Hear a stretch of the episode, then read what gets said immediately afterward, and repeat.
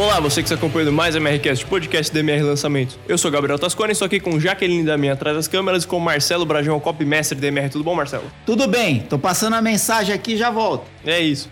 Então, para começar o episódio de hoje, Marcelo, quando você voltar da mensagem, o que, que a gente falou no último episódio? É, a gente falou no último episódio sobre como conseguir cliente de copy, com experiência, sem experiência, qual que é o caminho que você deve percorrer, quais as coisas que você deve observar, quais os critérios que você deve avaliar e observar em você mesmo. Enfim, essas paradas todas, depois que você acabar de ouvir ou assistir esse aqui, vai lá e ouve ou assiste o anterior, que tá de bom. É isso.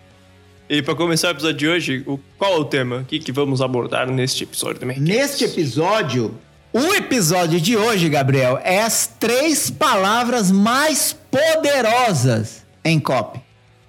E não necessariamente que você tenha que usar a palavra. Uma delas você nem usa. Exatamente. Mas o significado dela é potente o suficiente para você não se dar ao luxo de ignorá-la. Quando feito, bem feito, senão. Três palavras. Se tiver algum bônus, a gente fala no final. É isso. Vamos lá. Então, acho que já vale um disclaimer aqui, né? Não é palavra mágica. Você não vai colocar no seu copo, seu copo vai dar certo. São palavras que, se usadas bem, têm grande potencial. Não é o equivalente a um abracadabra. É, um abre-te sésamo, né? Mas é uma palavra que te ajuda na construção inteligente da argumentação persuasiva no seu copy. Vixe Maria! É isso, a salva de palma. Vamos lá. Então é isso. Então, sem enrolação ou com enrolação? Ah, é, cê- isso é indireta? Não, tô perguntando. É tem- uma indireta? Podemos. Podemos ir direto pra elas? Vamos! Então é isso. Começando, Sim! começando com a primeira das palavras. Você. A palavra Você. mais importante Eu ou você? Nós. Mas Não, nós é no- nunca. é nós, eu ou você? Gente, a, pala a palavra mais poderosa em copy é você. É engraçado que quando eu, eu descobri isso, eu ouvi isso de um amigo meu. E eu falei, não, não é possível.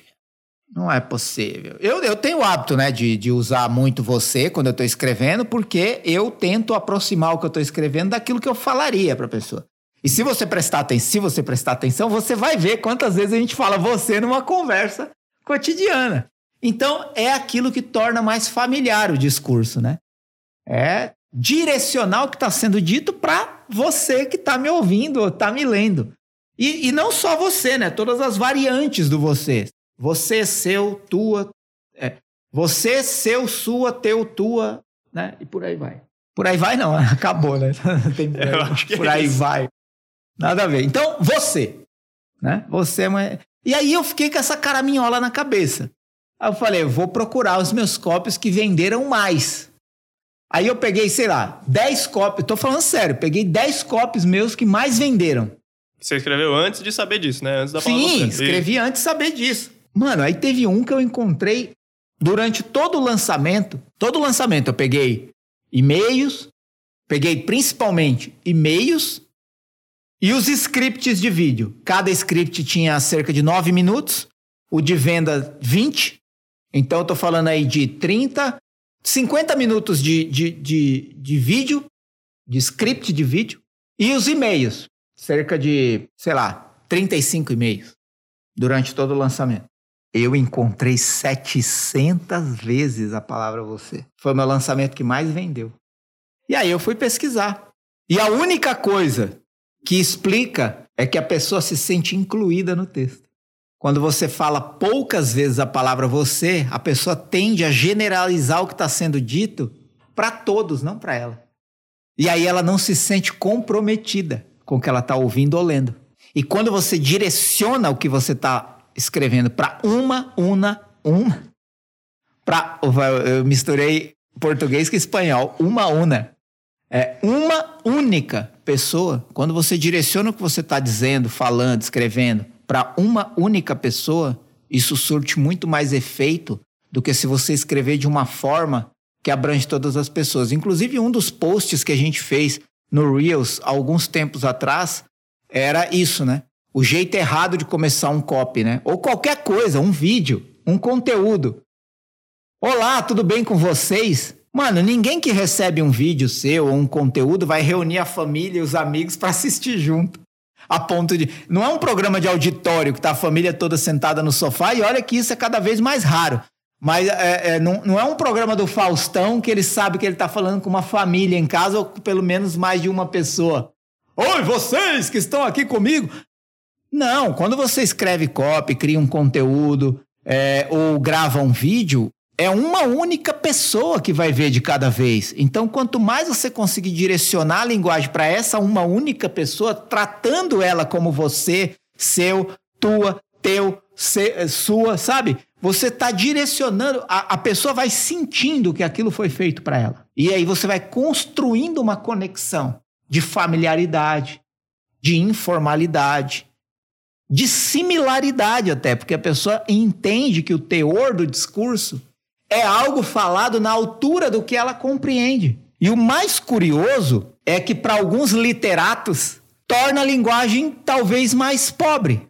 Li literariamente falando, mas persuasivamente falando, torna ela muito mais poderosa. Porque copy não tem nada a ver com literatura. Literatura é entretenimento intelectual e aprendizado consequentemente. Agora, copy é persuasão. É condução da pessoa para o que você quer que ela faça. Então, por exemplo, eu posso falar assim: faz essa experiência, na frente de algumas pessoas fala: levantem-se. Ninguém vai se levantar. Porque um vai olhar para o lado e perguntar com quem ele está falando. Você aí, levanta. Não tem como ele desviar disso. Com o dedo na cara e tudo, você. É. Qual é uma das propagandas mais famosas do exército americano? Nós precisamos de você. Foi a propaganda que mais arrebanhou soldados para o exército americano. Nós precisamos de você. É com você, não é com quem está do lado, não é com o outro, não é com quem veio antes ou vai vir depois. Não é com a sua família, com o seu amigo, é com você que eu estou falando. Então, é a palavra mais importante, consequentemente a mais poderosa. Só perde pro nome da pessoa. Quem acompanha meus stories sabe que quando as pessoas me mandam pergunta na caixinha de perguntas, eu falo o nome das pessoas, porque eu acho importante. Só por isso. Eu acho importante falar o nome das pessoas. É a palavra que a pessoa mais gosta de ouvir, né? Exato. Tende a ser, né? É. Porque tem uns nomes. Né? Minha mãe, mano. Minha, minha mãe, tipo, minha mãe chama Valdelite. Você conhece Valdete, Val, Valdirene, mas Valdelite é minha mãe. Então nem todo mundo gosta de ouvir né, o som do nome. Tem uma ou outra exceção. E meu pai, Dalvino. Você já ouviu até Valdivino. Mas Dalvino é, e para não quebrar a lógica, meu irmão chama Boris. E ele odiava quando tinha propaganda do, é, do, do da, da, da, pasta de dente Tandy, que o menino chamava o cachorro de Boris. Ei, Boris, vamos escovar os dentes? Só quem é da minha idade vai lembrar disso. Meu irmão ficava, ficava puto. É, aí depois, quando apareceu o Boris Becker, é, jogador de tênis, né? Boris Yeltsin, da Rússia. E o Boris Kazoy, jornalista, aí o nome Boris ficou um pouco mais conhecido. Minha mãe deu o nome de Boris por causa de Boris Karloff, que é um escritor, se eu não estou enganado. É, não, desculpa. Alguém Karloff escreveu um livro chamado Infância de Boris. É isso. Não sei se o cara também chamava Boris Karloff. Enfim, não, não vem ao caso. E aí só o meu nome saiu comum, Marcelo. Mas enfim, reduzindo é, a, a você, resumindo, é, é a palavra mais importante, consequentemente a mais poderosa para você conectar a pessoa e chamar a atenção dela para que ela preste atenção que aquilo que está sendo dito, que aquilo que foi escrito é para ela, exclusivamente, especificamente para ela. Então, quanto mais você conseguir é, é, singularizar o, o copy para uma única pessoa, mais resultado você tende a ter. Só um adendo, nada a ver com o tema, mas são tempos estranhos que vivemos, né? O programa do Faustão não está sendo apresentado pelo Faustão. É. Domingão do Faustão com o Thiago Leifert. É, é. Eu também fui surpreendido por essa inesperada curiosidade televisiva. Bom, mas é porque ele tá doente, né? Ele tá estava internado, né? Então... É, mas então, nesse foco no, no você, você, com o tempo, eu acredito que você vai mentalizando isso, que você tem que falar com uma pessoa só e tal. Pelo Sim. menos isso aconteceu comigo. Mas, mesmo assim, esse é um ponto que você procura em revisão, em tudo. Tipo, você tá falando com uma única pessoa, se você não tá falando, tipo, ah, galera, vamos lá. Eu procuro e eu acho que tem que ser procurado isso, né? É, uma das coisas que mais faz perder pessoas num processo de copy, num copy efetivamente, que faz as pessoas pararem de ler, ou que faz as pessoas parar de assistir alguma coisa, ou de acompanhar, é ela não sentir que aquilo está sendo dito para ela.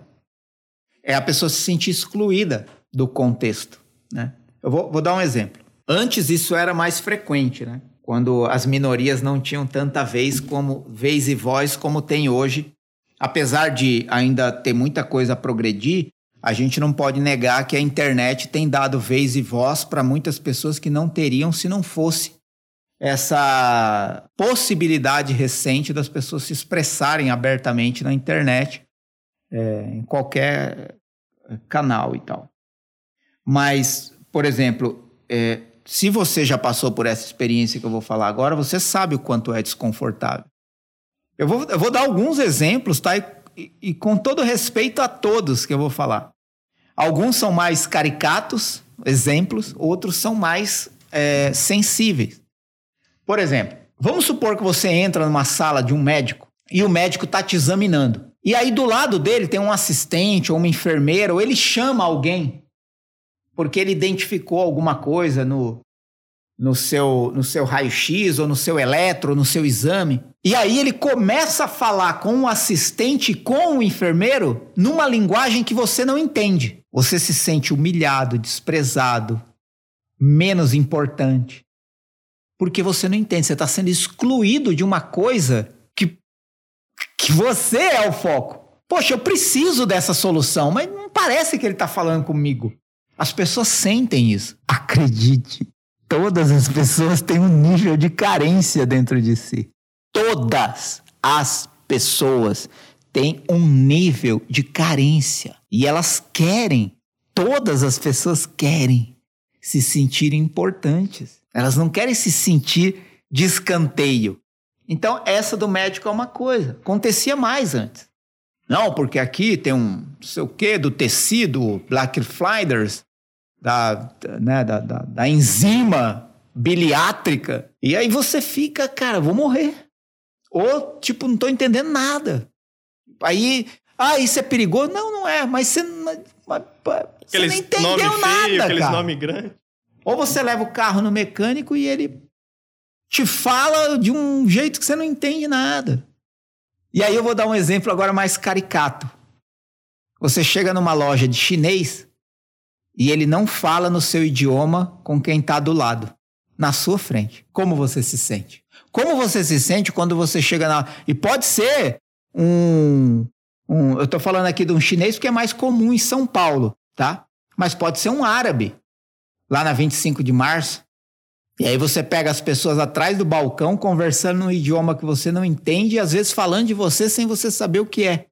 Você não se sente à vontade. Não é, não é confortável. Então, se você tem a possibilidade de fugir dessa situação desconfortável, você vai fugir. E muitas vezes isso é inconsciente. Por isso que no episódio anterior eu falei da importância crucial de você olhar para as pessoas como pessoas e analisar a partir do seu próprio comportamento como as pessoas vão agir ou reagir se você excluir ela daquilo que você está escrevendo para ela. Porque quando você fala para todo mundo, parece que você não fala para ninguém. Mano, vê os, os discursos mais vazios que existem. Nós precisamos nos conscientizar da importância de usar a máscara. Você acaba de dizer para a pessoa não olhar para ela, olhar para o outro, porque nós precisamos nos conscientizar. Primeiro que as pessoas não sabem nem o que é se conscientizar. Estou sendo brutalmente honesto. O que que é se conscientizar? Ah, é ter consciência. Mas ter consciência de quê, raio? Ter consciência. Consciência todo mundo tem. todo mundo tem consciência.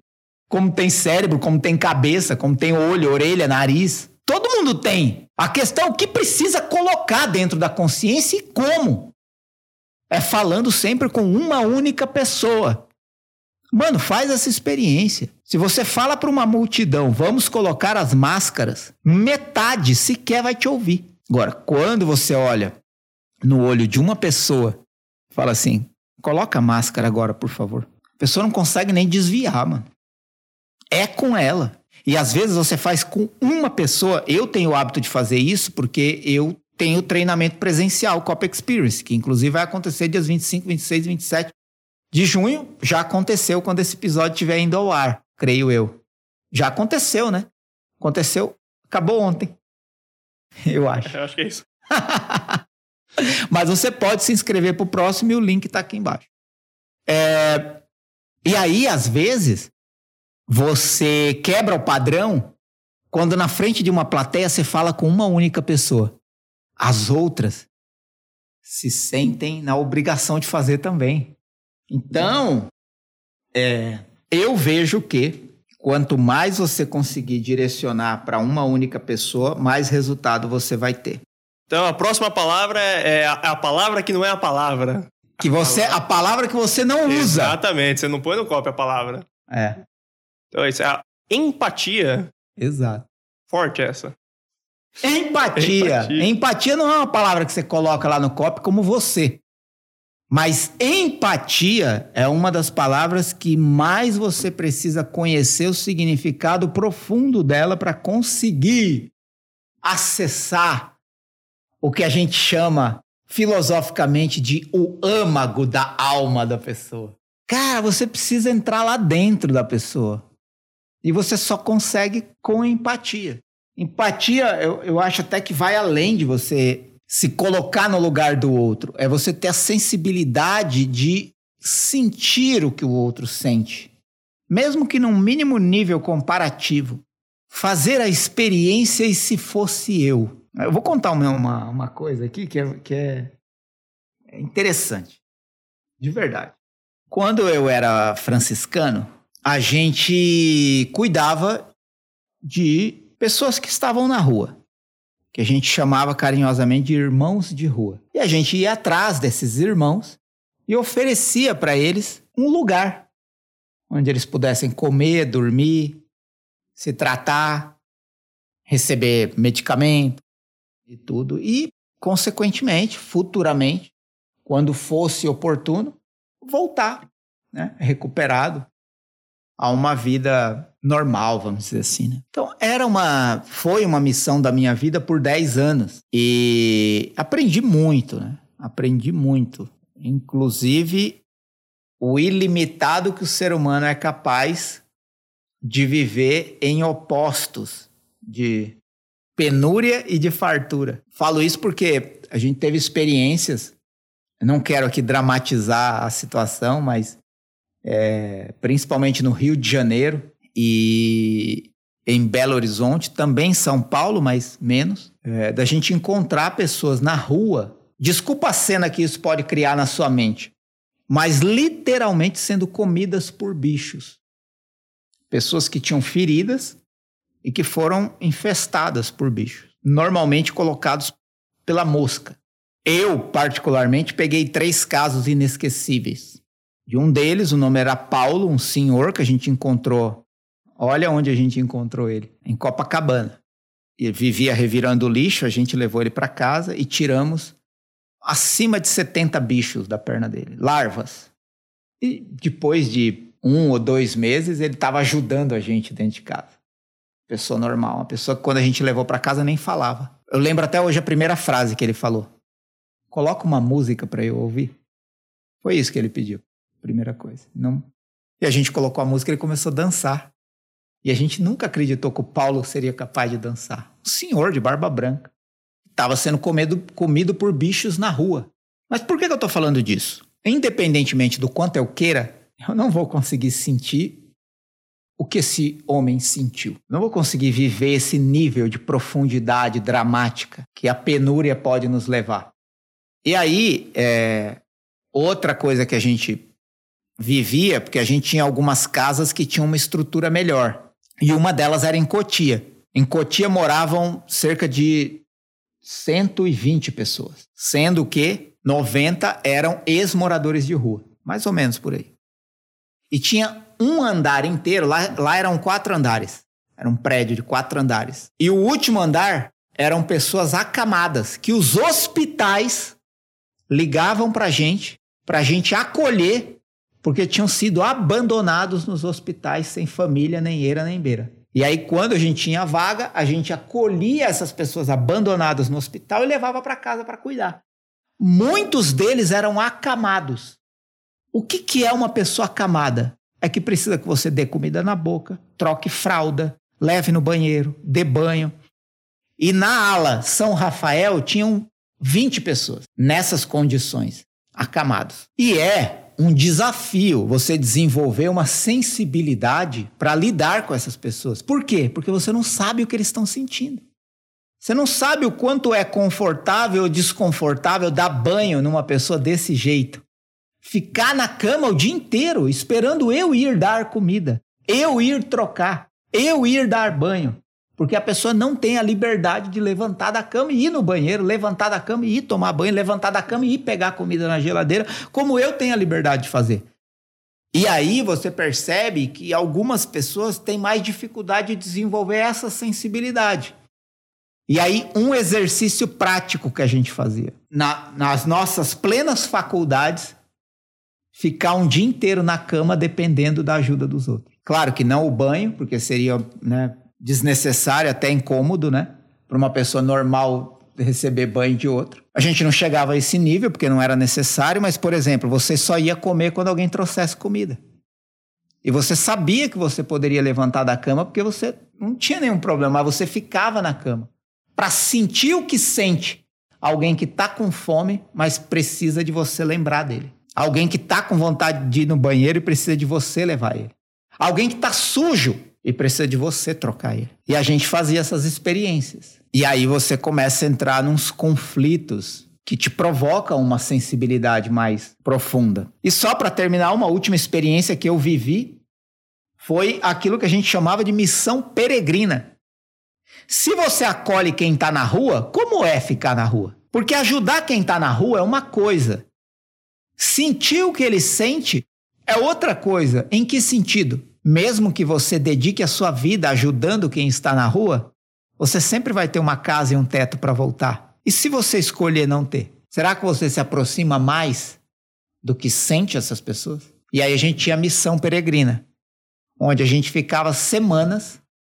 Eu vivenciei essa experiência por seis meses na rua, morando na rua como um morador de rua. Seis meses. Eu tinha que pedir comida, eu tinha que pedir para tomar banho, eu tinha que pedir carona se eu fosse para algum lugar. Era uma escolha livre, mas que nos aproximava da realidade daquelas pessoas que a gente queria ajudar. Então, assim, por mais que seja difícil você desenvolver a sensibilidade, ter empatia com a dor do outro, quanto mais profundo você conseguir ir nisso, mais condições e capacidade você vai, vai ter de escrever à altura do que essa pessoa precisa, porque você sentiu na carne, arriscando a sua própria pele, aquilo que ela sente. Claro que você não precisa engordar para ajudar alguém a emagrecer, para sentir o que sente alguém que está acima do peso.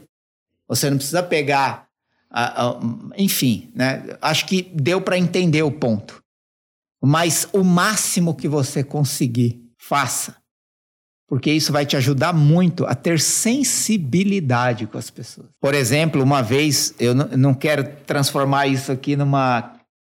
numa como é que fala? Num, num, num discurso do terceiro setor.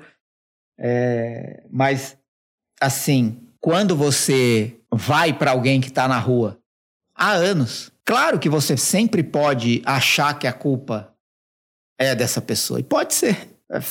Fez uma outra merda, não conseguiu superar um trauma, um desafio, caiu num vício. Existem inúmeras justificativas, talvez menores do que os erros que você já cometeu.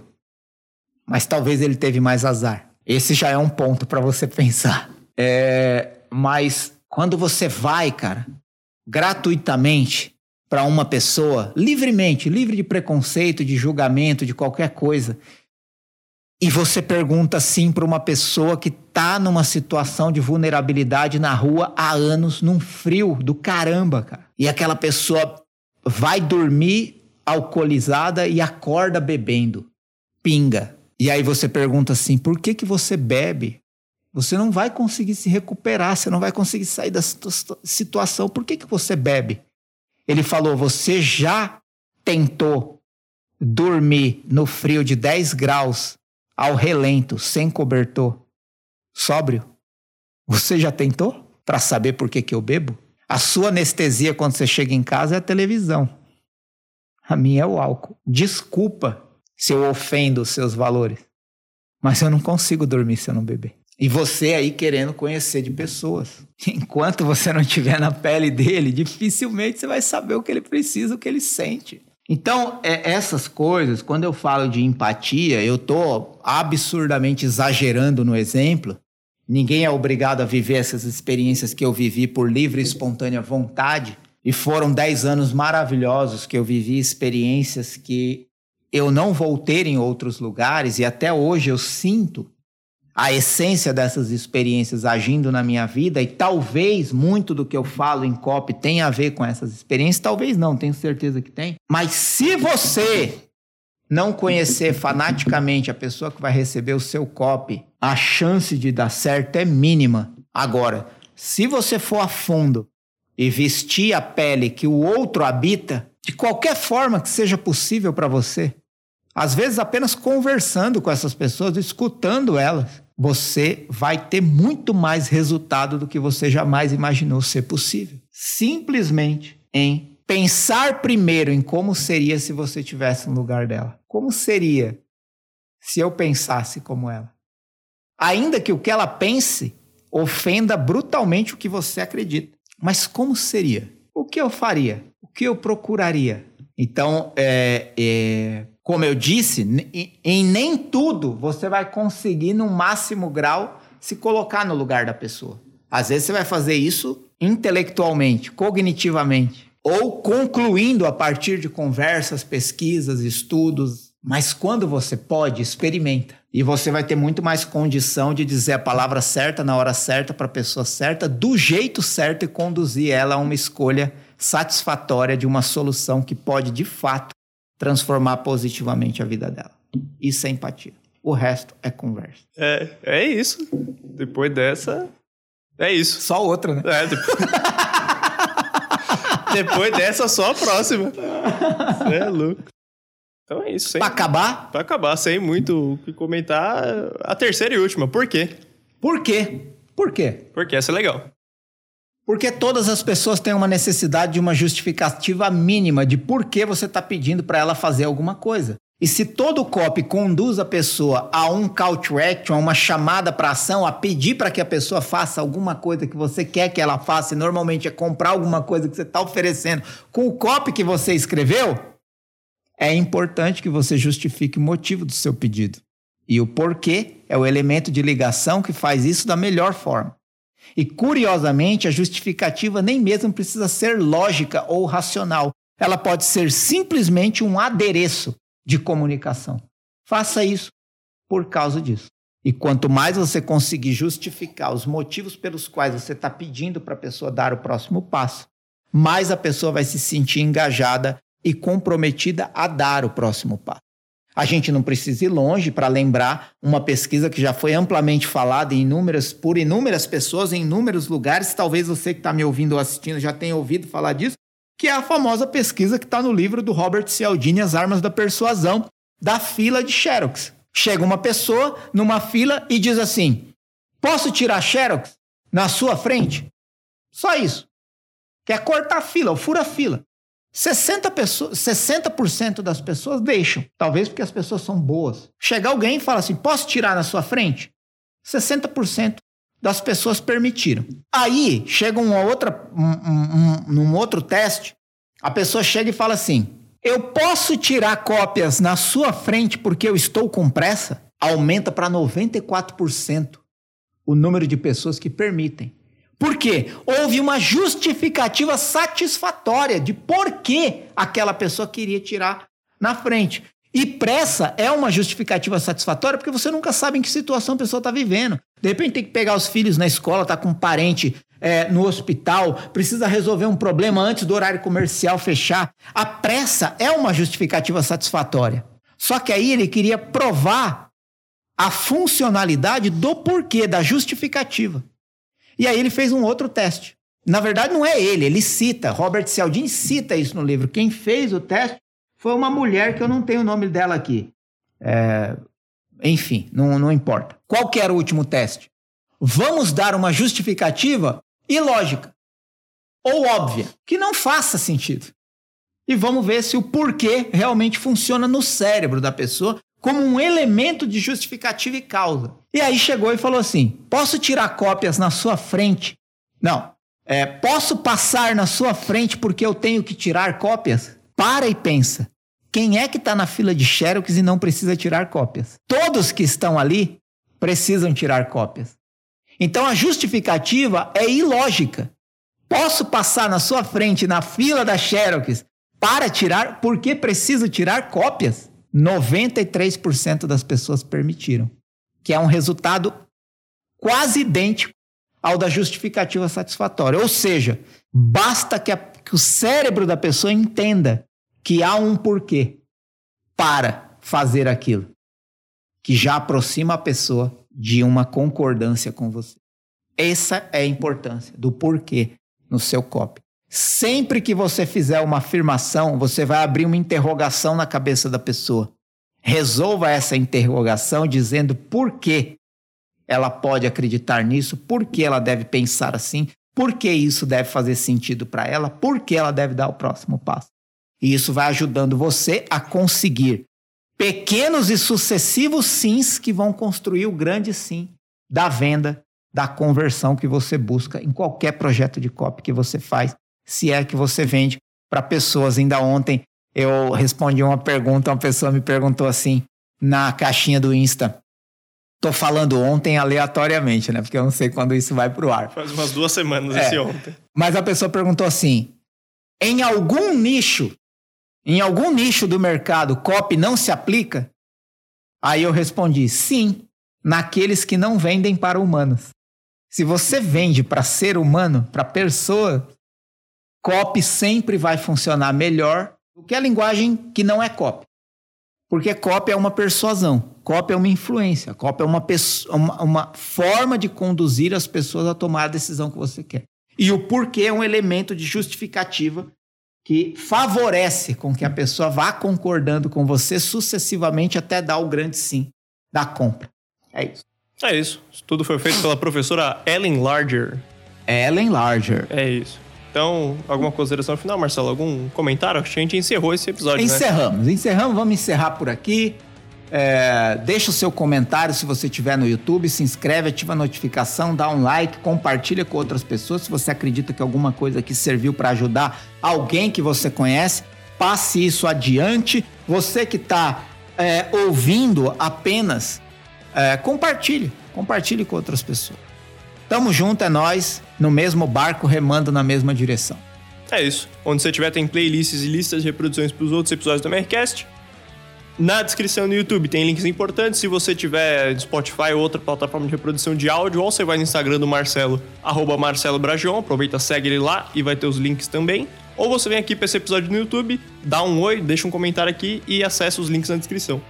E é isso. Muito obrigado a você que acompanhou até aqui e até mais.